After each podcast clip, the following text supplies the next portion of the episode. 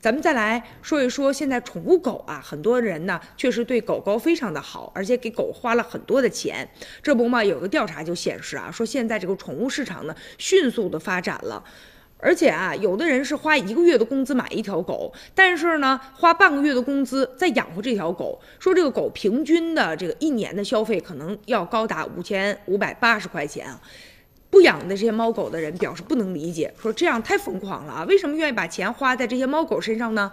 其实有几方面的原因，一方面是现在确实生活水平提高了，大家也希望哈对这猫狗好一点，不仅仅是给他们吃这个剩菜和剩饭了。但是呢，也有人借机呢就进行攀比，比如说我给这狗啊吃高级的狗粮啊，或者给它做个美容啊，这样呢来个炫耀自己。当然了，也有不少人把这个猫狗啊当做是自己的一种情感的需求，一种情感的陪伴。所以呢，我们光看到了他们对狗的好，其实也应该想一想啊，为什么会造成这样的一种现象？也说明啊，他们情感生活的匮乏。